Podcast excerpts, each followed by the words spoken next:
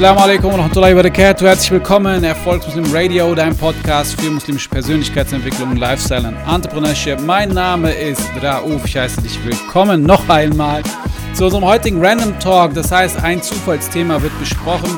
Ein Thema, was mir auf dem Herzen liegt, irgendein Thema, was mich gerade beschäftigt. Und ich hatte ein Ereignis mit meiner Tochter, wo ich äh, ihr die Zähne putzen wollte und habe deswegen die Zahnpastatube zerschnitten und zwar ihre Lieblingstube. Und sie hat so, sie ist so durchgedreht und hat mich gehasst dafür, weil sie den Sinn dahinter nicht erkannt hat, warum ich diese Tube zerschnitten habe. Und das hat mich an eine Ayah erinnert aus dem Koran, wo Allah Ta'ala sagt, es gibt Dinge, die ihr ablehnt, die euch zuwider sind, obwohl sie gut sind für euch. Und häufig lehnen wir Dinge ab, weil wir auch gar nicht wissen, was für eine Hikma, was für eine Weisheit dahinter steckt. Und wie du damit, wie du mit dieser Erkenntnis leben kannst, wie du aus dieser Erkenntnis heraus leichter und gelassener durchs Leben gehst, indem du dich auf Allah Ta'ala verlässt, indem du ihm glaubst und nicht nur an ihn glaubst, das wirst du in dieser Folge hören. Alright, Assalamu alaikum wa rahmatullahi wa. Herzlich willkommen zu einem weiteren Random Talk, wo wir ein Thema besprechen, ein Zufallsthema, boah, was, äh, ja, was einfach gerade so auf dem Herzen liegt, etc. pp. Und äh, ich hoffe, es ist nicht zu laut. Ich ähm, ich, ich versuche mir das gerade so ein bisschen als Montagsroutine zu machen, immer meine Podcasts aufzunehmen und setze mich dann irgendwie in einen Café und plane dann die Woche und mache Podcasts in dieser Zeit. Und darum, also wenn du im Hintergrund äh, irgendwie so Klimper hörst oder Menschen oder Musik, sei es mir verzeiht.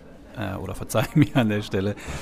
Alright, ähm, worüber ich mit dir heute sprechen möchte, ist ähm, ein Stück weit so dieses Vertrauen auf, auf die Weisheit von Allah Ta'ala und, und darauf, dass wir vertrauen, dass das, was er für uns entscheidet, in Bezug auf das, was uns passiert in unserem Leben, tatsächlich das Beste für uns im Leben als auch für unser Leben danach ist. Ähm, da erinnere ich mich immer wieder an einen Ausspruch von einem aus Bosnien, ein Gelehrter, der heißt Hafiz Bugari. Ähm, der war mal in Deutschland, hat so einen Vortrag gemacht und der sagte was ganz Interessantes. Ähm, wir Menschen glauben an Allah, aber wir glauben Allah nicht. Ja? Also wir glauben an Allah, aber wir glauben Allah nicht. Das heißt, wir sind von seiner Existenz überzeugt und dass er alles geschaffen hat, etc. Aber in vielerlei Hinsicht sind wir, glauben wir es trotzdem irgendwie besser zu wissen oder klüger zu sein oder ähnliches. Ähm, das äußert sich dahingehend, dass wir dann, was weiß ich, im extremsten Fall sagen, ja, nee, ey, pass auf, ich bin zwar Muslim und es gibt einen Gott und äh, hin und her, aber nur du, das mit dem Fasten, nee, das ist ja ungesund, das mache ich nicht. Ja, also da glauben wir dann wirklich, es irgendwie besser zu wissen. Oder dass wir sagen, ja, nee, du komm, diese eine, das, das ist keine Sünde, das ist nicht so schlimm. Oder wir leben ja in einer Zeit, da ist das nochmal wieder was anderes, etc. Das heißt, wir glauben immer irgendwie, dass sich irgendetwas geändert hat, dass ähm, wir, oder, oder nehmen wir ein anderes Beispiel, dieses, dieser Aspekt noch mit dem Reisen, ne, was ich vor ein paar Podcast-Folgen mal angesprochen hatte, wo ich diesen Shitstorm bekommen habe über Instagram weil ich zum Beispiel auf einer Reise war und äh, mein Fasten gebrochen habe während dieser Reise, weil ich gesagt habe, hey, ich bin auf Fast, ich bin auf Reise und auf Reise muss man nicht fasten, das ist eine Erleichterung von Allah Ta'ala, also mache ich es nicht. Äh, warum auch immer. So, und dann äh, gibt es natürlich immer wieder Menschen, die sagen, ja, das ist aber nicht so, weil die Reise von heute, das ist nicht die gleiche Reise wie von damals. Und hin, als ob Allah Ta'ala nicht wusste, Subhanallah, dass äh, die Reiseumstände sich verändern werden. Subhanallah, er ist der Schöpfer des Universums, er ist El-Alim, der Allwissende. Natürlich wusste er das. Ich meine, er hat es bestimmt, er hat es geschaffen. Und wenn er uns eine Erleichterung einräumt, dann brauchen wir doch nicht immer zu sagen, ja, weißt du was, ähm, nee, das jetzt, nee, das ist anders. Das ist nicht so gemeint. Ja, also wir glauben an Allah, aber wir glauben ihm nicht. Das heißt, wenn er uns doch eine Erleichterung in diesem Kontext, wenn er uns doch eine Erleichterung einräumt, dann nimm doch diese Sache einfach nur so hin. Versuch dich immer selber deinen Mischmasch zu machen. Ähm, besonders, besonders wenn wir, wenn uns das Wissen fehlt. Äh, auf äh, fachlicher Basis, also theologisch gesehen, äh, literarisch gesehen, also ähm, äh, sprachlich gesehen, historisch gesehen und so weiter. Ja? Äh, anyway, ich will da nicht so tief reingehen ins, ins Thema. Aber das ist so, das ist ein wichtiges, ein wichtiger Intro, wichtiges Intro, um gleich klar zu machen, worauf ich hinaus will. Es geht eigentlich in diesem Podcast sehr stark darum, dass wir entspannter durchs Leben gehen und dass wir unser Vertrauen in die Hände unseres Schöpfers legen und uns nicht so sehr mitnehmen lassen von den Ereignissen, die uns in diesem Leben passieren und uns nicht so sehr davon stressen oder kaputt machen lassen. Und da möchte ich mich halt auf diese eine Ayah in, 200, äh, in Surat al-Baqarah, also in der zweiten Sure beziehen, in Ayah 216, wo Allah Ta'ala sagt, äh, sinngemäß, doch vielleicht hegt ihr Abneigung gegen etwas, während es gut für euch ist. Und vielleicht liebt ihr etwas, während es schlecht für euch ist. Und Allah weiß, was ihr nicht wisst. Und hier ist genau der Punkt. Allah Ta'ala ist Al-Alim, der Allwissende. Er weiß, was wir nicht wissen, weil er es geschaffen und bestimmt hat. Und manchmal haben wir eine Abneigung gegen Dinge, die, und die einfach nicht schön sind. Ja, wir haben Abneigung gegen Dinge, die wir, die wir abgrundtief hassen. Ja, jeder von uns beispielsweise hasst Krieg. Wir mögen keinen Krieg und keiner von uns sollte Krieg äh, anfangen und keiner von uns sollte irgendwelche schlechten Taten äh, starten oder beginnen oder sonst etwas. Aber selbst in solchen katastrophalen Ereignissen hat Allah Ta'ala ein Gleichgewicht manchmal reingelegt. Und während das für den einen etwas ein Leid ist, ist es für den anderen Freud. Also während was das für, für den einen Leid ist, ist für den anderen Freud. Das heißt, in jedem noch so schrecklichen Ereignis ist immer irgendetwas Gutes darin, was vielleicht nicht jeder in dieser Situation rausziehen kann, aber wie gesagt, ich, nur mal ein Beispiel. Äh, als 2015 diese ganze Krise in Syrien war und ganz viele Menschen nach Deutschland geflüchtet sind, war das natürlich das Schlimmste mit, was passieren konnte. Das, was dort passiert ist, ist nicht gut zu heißen und etc. Aber es gab trotzdem Menschen, zum Beispiel in Deutschland, die dadurch ihre Existenz gesichert haben. Sei es, weil sie einen Job gefunden haben, sei es, weil sie einen Ehepartner gefunden haben, der hingekommen ist oder sonst etwas. Verstehe mich bitte nicht falsch. Ich will um gar keinen Fall ein, ein Kriegsereignis äh, schönreden oder, oder, oder irgendwie versuchen, so das Gute in dem Krieg zu suchen. Ich will nur sagen, Allah Ta'ala hält viele Dinge im Gleichgewicht und weiß, was wir nicht wissen. Und dass, wenn etwas noch so schlecht erscheint, ist trotzdem irgendetwas Gutes für irgendwen in dieser Sache geben kann. Das heißt, auch wenn wir Abneigung gegen eine Sache haben, gibt es vielleicht etwas, was gut in der Sache ist. Und genauso ist es, wenn wir Dinge lieben, ist es manchmal schlecht für uns. Ja, wir lieben vielleicht, vielleicht liebt der eine oder andere von uns äh, Alkohol. Und Allah hat sehr wohl Nutzen im Alkohol gelassen. Aber er sagt, lass es sein, auch wenn du es liebst. Auch wenn du es haben möchtest, ist es nicht gut für dich. Allah weiß es besser. Lass die Finger davon. Und wir müssen halt immer verstehen, wenn uns Dinge passieren, sind wir nicht diejenigen, die allwissend sind, sondern Allah. Ich gebe dir ein Beispiel aus dem Leben.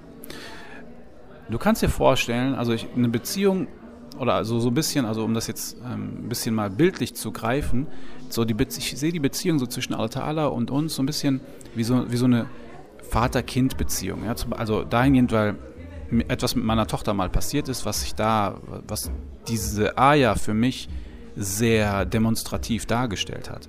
Also nochmal kurz, kurz um das darzufassen, diese Aya, die besagt, vielleicht hegt ihr Abneigung gegen etwas, während es gut für euch ist und vielleicht liebt ihr etwas, während es schlecht für euch ist und Allah weiß, was ihr nicht wisst. Und ich hatte einmal eine Situation mit meiner Tochter. Sie hatte, ähm, da war sie noch jünger, ich glaube, da war sie so zweieinhalb, drei Jahre oder so, schätze ich mal.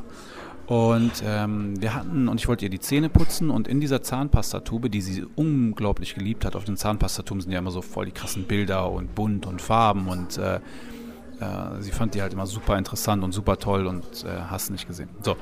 Und dann ähm, war da diese, diese Zahnpastatube, aber die war leer. Ja, die Zahnpastatube war leer und ähm, wie du weißt, ist es so, wenn, wenn eine Zahnpastatube leer ist, dann musst du sie entweder nochmal aufrollen und rausdrücken, bis da wirklich nochmal Zahnpasta kommt. Aber selbst da stößt man an seine Grenzen. Aber wenn man eine Zahnpastatube aufschneidet äh, und mit der Zahnbürste reingeht, dann siehst du, dass da immer noch unglaublich viel Zahnpasta drin ist. Das heißt, man braucht so eine Zahnpasta nicht unbedingt äh, wegzuschmeißen. So. Und, ähm, und dann habe ich halt wie gesagt, diese Zahnpasta einfach mal aufgeschnitten. Ja? Und ich schneide diese Zahnpasta einfach mal auf und ähm, meine Tochter sieht das. Und in ihren Augen habe ich diese Zahnpastatube kaputt gemacht. Ich habe sie zerstört. Sie hat nur gesehen, wie ich mit der Schere da dran gegangen bin und habe diese Zahnpastatube zerschnitten. Und sie fängt voll an zu schreien. Ja, also sie hat so angefangen zu schreien und, und äh, meinte, Papa hat meine Zahnpastatube kaputt gemacht. Und ich konnte sie gar nicht beruhigen. Ja, weil für sie habe ich einfach ein Spielzeug zerstört, in dem Sinne. Und das, der Punkt ist, sie hat den Sinn in der Sache nicht gesehen. Sie hat nicht gesehen, dass ich doch gerade dabei war, die Zahnpastatube kaputt zu machen, um die Zahnpasta rauszunehmen, um ihr die Zähne zu putzen, damit sie letztendlich, jetzt geht es nämlich weiter, kein Karies bekommt, damit sie keine Schmerzen bekommt. Damit sie, wie gesagt, kein Karies, damit die Zähne sauber werden, damit kein Karies sich ansammelt, keine Bakterien, keine Viren, äh, nicht Viren, keine Bakterien, äh, damit die Zähne nicht zerfressen werden, damit sie keine Schmerzen hat und schöne Zähne hat. Sie hat nur das Zerstören gesehen, denn ihr Horizont, ihr Wissens, ihr Wissenshorizont reichte einfach nicht weit genug, um, zu um, um überhaupt zu verstehen, dass ich nur die Zahnpasta rausholen wollte. Geschweige denn, dass sie um fünf Ecken weiterdenken konnte, dass ich ihr die Zähne sauber machen will, dass, dass es Bakterien gibt, dass diese die Zähne zerfressen, dass äh, sie sonst Schmerzen hätte oder vielleicht auch noch blöd aussieht, weil die Zähne schimmelig werden etc. So weit, das, ist, das passt überhaupt nicht in den Horizont. Und das ist das Gleiche, wie mit der äh, Beziehung von uns und Allah Ta'ala. Wir sind zwar um einiges weiter, um einiges weiter als meine dreijährige Tochter, aber wenn wir uns mal das Universum anschauen, wie groß das ist, wenn wir uns diese gesamte Schöpfung einfach mal ansehen, dann zeigt sich hier auch wiederum, dass wir noch viel weniger Wissen über die Schöpfung und alles, was da drin ist, haben, als meine Tochter über diese Zahnpastatube. Wir können nicht Entscheidungen über fünf Ecken treffen oder Dinge über fünf oder zehn Ecken verstehen in dieser Welt, ähm, was passiert, weil keiner von uns in die Zukunft vorausschauen kann. Kein Mensch kann von uns in die Zukunft vorausschauen und sagen, was passieren wird. Es ist egal, was ist. Und genauso können wir nicht in die Vergangenheit gehen und sagen, ich hätte etwas so und so machen sollen, dann wäre etwas auf diese oder andere Art und Weise passiert. Das heißt, das Einzige, was wir machen können, ist, in dem Moment zu leben und den Moment zu genießen und die Entscheidung für den Moment zu treffen, natürlich in die Zukunft vorzuplanen, aber nur auf Basis einer Absicht, einer Nia. Ob unsere Planungen und die Ereignisse wirklich so passieren werden, wie wir uns das vorgestellt haben oder geplant haben, das weiß kein Mensch. Also es macht gar keinen Sinn, Angst, so viel Angst vor der Zukunft zu haben oder in der Vergangenheit zu leben, zu sagen, äh, hätte ich mal das so und so gemacht, dann wäre das so und so passiert. Das wissen wir doch nicht. Das wissen wir überhaupt nicht. Das weiß nur Allah Ta'ala, weil er El-Alim ist. Und äh, bei mir war es halt so, ich habe seinerzeit keine Ausbildung ge äh, gefunden. Ich war 18, habe ein Abitur gemacht, ich habe keine Ausbildung gefunden. Und mein Leben ähm, war zu der Zeit, ich war am Boden zerstört. Meine Zukunftsperspektiven waren einfach nicht da. Ich habe mir gedacht, ey, mein Gott, was soll ich mit meinem Leben anstellen? Ich finde keinen Job. Und dann war ich gezwungen, studieren zu gehen ich musste irgendwas machen, also habe ich mich in der Uni eingeschrieben und ich war gezwungen, mein Elternhaus zu verlassen und wegzugehen. Und das war damals ein richtig blödes Gefühl. Ich wollte nicht weg von zu Hause, mir ging es gut, ich wollte nicht wegziehen. Aber jetzt rückblickend kann ich sagen, Alhamdulillah, das war wahrscheinlich vielleicht das Beste, was mir passieren konnte. Aber selbst das kann ich noch nicht einmal sagen. Vielleicht wäre es besser gewesen, hätte ich eine Ausbildung gefunden. Keine Ahnung. Keine Ahnung. Aber ich brauche nicht so sehr äh, in der Vergangenheit oder in der Zukunft zu leben. Und ich brauche nicht so viel ähm, ähm, Missgunst gegen die Ereignisse zu haben, die mir in meinem Leben passieren, sondern vielleicht sollte ich die Ereignisse einfach mit offenen Armen empfangen und ein bisschen Vorfreude auf das Unbekannte haben. Mich über die Dinge freuen, die passieren. Und häufig sind Erziehungsmethoden, sei es von, von Eltern zum Kind oder durch das Leben, was einem selber passiert, sind häufig die schmerzhaftesten Erziehungsmethoden, ich rede jetzt nicht von Schlägen, aber von Ereignissen, die passieren, die schmerzhaft sind, mental oder emotional, sind häufig die besten Lehrer im Leben. Also ich bin mir sicher, auch wenn du mal in, deine, in dein Leben zurückblickst, wirst du feststellen, dass die Ereignisse, die besonders schmerzhaft waren, auch gleichzeitig besonders prägend waren. Weil emotionale, ähm, stark emotionale Ereignisse sind sehr prägend und dementsprechend auch sehr lehrend. Und sie zeigen und, und sie bringen sich im Gedächtnis ein und, und äh, auf unserer emotionalen Basis bringen sie sich ein. Und wir nehmen aus diesen Ereignissen, die passieren, unglaublich viel mit. Und sie, diese schlimmen Dinge, die uns halt häufig passieren, verstehen wir häufig in dem ersten Moment nicht oder wir mögen sie nicht, wie Allah Ta'ala sagt, wir haben Abneigung gegen sie, obwohl sie vielleicht gerade gut sind für uns, weil dann, vielleicht ist es genau das der, vielleicht ist genau das der Moment, in dem wir wachsen, in dem wir uns entwickeln, in dem wir etwas Neues lernen, in dem wir aus dieser Erfahrung schöpfen können, um diese Erfahrung weiterzugeben, unseren Kindern, unseren Mitmenschen, unseren Ehepartnern oder halt letztendlich uns selber. Das heißt, unser Wachstum liegt häufig oder unser bestes Wachstum liegt sehr häufig nicht im Erfolg, sondern im Misserfolg. Denn das Leben besteht nun mal daraus, siebenmal hinzufallen, achtmal aufzustehen. Und genauso ist es zum Beispiel, ja, guck dir, guck dir deinen dein Muskel an, wenn du zum Training gehst. Wann wächst ein Muskel? Damit deine Muskulatur wächst, muss sie erst einmal reißen. Also sie muss, du gehst ins Fitnessstudio, du machst eine Übung für den Bizeps, für die Brust oder wie auch immer und leichte kleine Muskelfaserrisse treten ein, deine Fasern reißen und dort sammeln sich dann dementsprechend äh, über Proteinsynthese, also über Proteine, sammelt sich dann dementsprechend, ähm, bildet sich neue Muskulatur. Und dadurch wächst der Muskel, er wird strapazierfähiger, er wird härter, er wird wahrscheinlich äh, auch noch agiler. Und du kannst viel mehr mit diesem neuen geschaffenen, mit dem neu geschaffenen Muskel anstellen.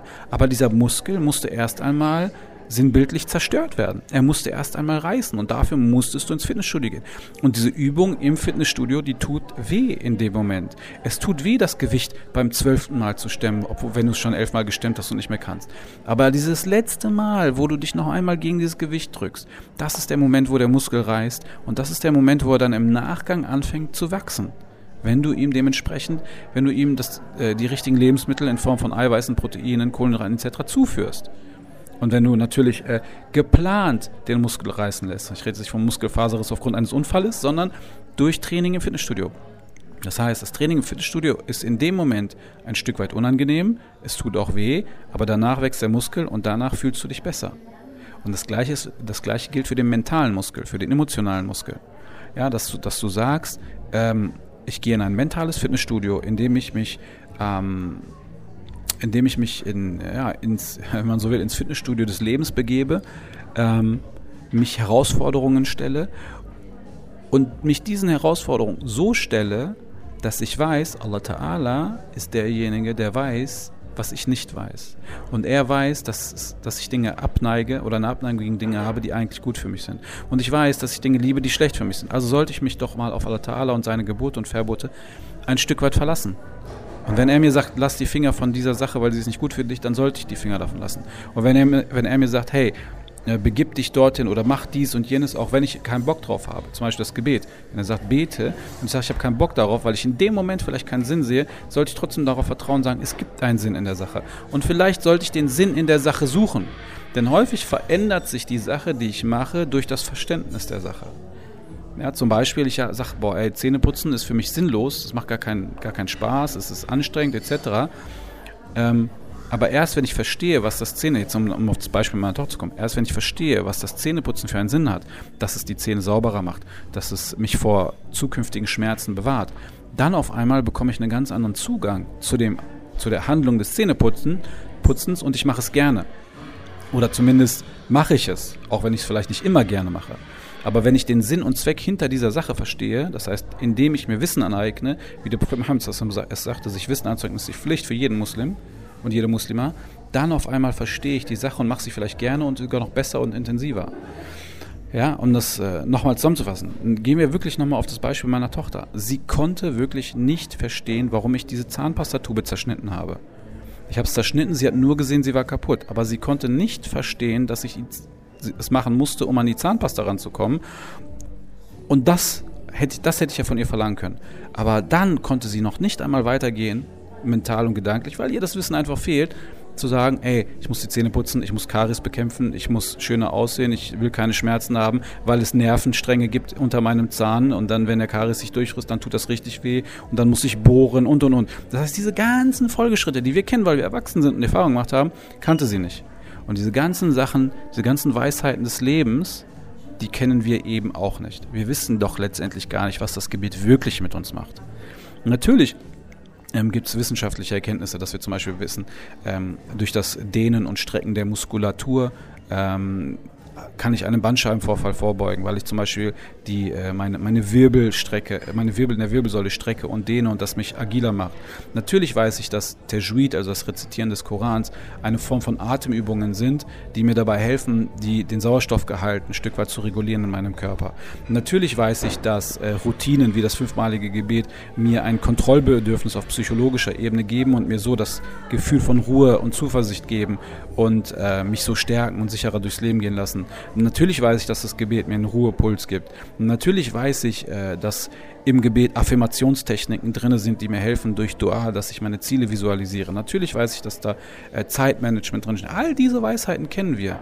Aber das ist wahrscheinlich nur ein kleiner Funken von dem, was es wirklich mit uns macht was wirklich hinter diesen ganzen Aspekten steckt. Und äh, wir sehen doch mal, wie wissenslos und ahnungslos wir sind, wenn wir uns nur mit den Gelehrten der früheren und der heutigen Zeit vergleichen. Also mit Leuten, die wirklich Wissen, zum Beispiel in der Religion oder auch in anderen Fachgebieten haben. Alleine wenn du dich mal einem Fachprofi äh, gegenüberstellst und versuchst mit jemandem zu diskutieren, da, siehst, da sehen wir doch schon, wie ahnungslos und wissenslos wir sind.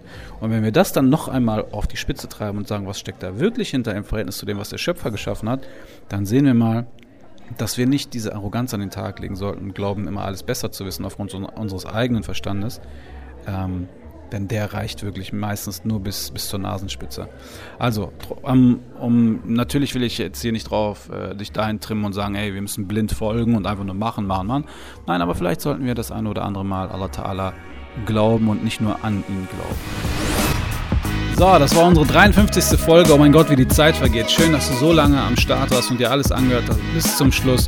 Jetzt noch einmal ganz kurze Eigenwerbung. Wir starten im Oktober diesen Jahres 2022 unser erstes Erfolgsmuslim-Retreat in der Türkei in einem 5-Sterne All-Inclusive Hotel. Du wirst die Möglichkeit haben, dich einfach mal zurückzunehmen, Zeit für dich zu nehmen, dich zu reflektieren, deine Lebensplanung neu zu gestalten mit uns gemeinsam. Denn wir werden vor Ort einen 7-Tage-Workshop durchführen, wo wir wirklich über dich sprechen, wo wir deine Anliegen besprechen, wo du merken wirst, wie du oder wo du lernen wirst, wie du deine Reflexion am besten machst und deine Lebensplanung neu gestaltest. Darüber hinaus wirst du die Möglichkeit haben, dich einfach richtig zu entspannen. Es gibt getrennte äh, Pools und getrennte Strände. Es gibt Familienpools und Familienstrände. All-inclusive Essen, rund um die Uhr. Eine hammermäßige Location und hammermäßige Location. Außerdem kommst du in den Austausch mit grandiosen Geschwistern, die dir dabei helfen werden und mit denen du dich austauschen wirst, dein Leben auf das nächste Level zu bringen. Der Link ist in den Show Notes. Check das mal ab. Stelle eine Anfrage und schau, ob noch Plätze da sind. Es sind nur 10 Plätze dieses Jahr und äh, ich würde mich extrem freuen, mit dir gemeinsam eine Woche in der Türkei zu verbringen.